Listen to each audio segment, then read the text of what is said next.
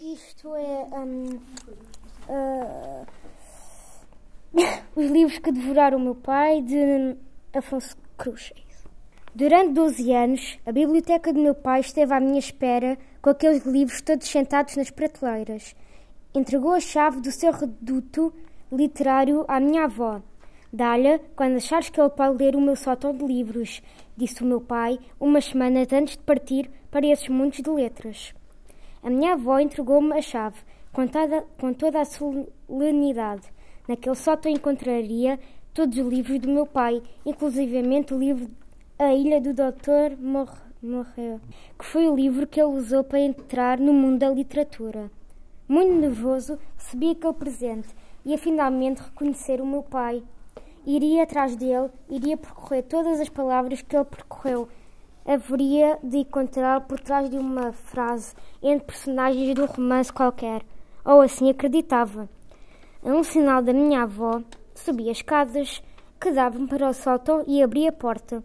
Tinha as mãos a tremer. Sabia que ali dentro, naquele sótão, estava tudo cheio de letras, a fingirem-se de mortas, mas, sei muito bem, basta que passemos os olhos por elas para saltarem cheios de vida. Hesitamente, entrei e abri a janela, o sótão cheirava a sótão fechado e estava tudo cheio de pó.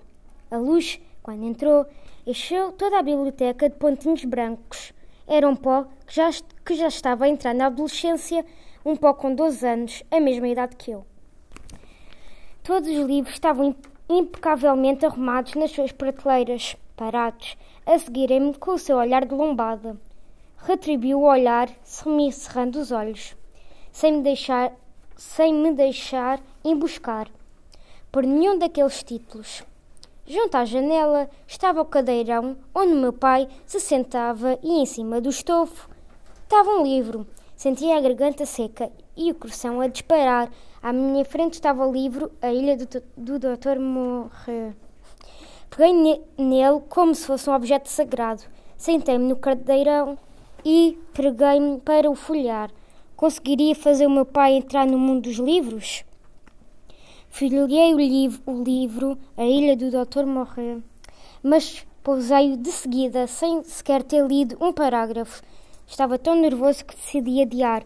Não seria esse, por esse livro de Wells que iniciaria as minhas leituras. Percebi que deveria começar a devagar por outros livros, em vez daquele fatal, o livro que devorou meu pai e durante o primeiro semestre desse ano letivo foi lendo livro atrás livro, aprendendo a, aprendendo a perder-me nessas leituras.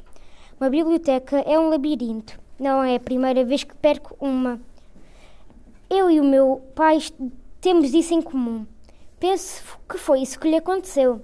Ficou perdido no meio das letras dos títulos e perdido no meio de todas as histórias que lhe habitavam a cabeça porque somos feitos de histórias, não é de ADNs e de códigos genéticos, nem de carne e músculos e pele e cérebros, é de histórias. O meu pai, tenho a certeza, perdeu nesse mundo e agora ninguém lhe consegue interromper a leitura.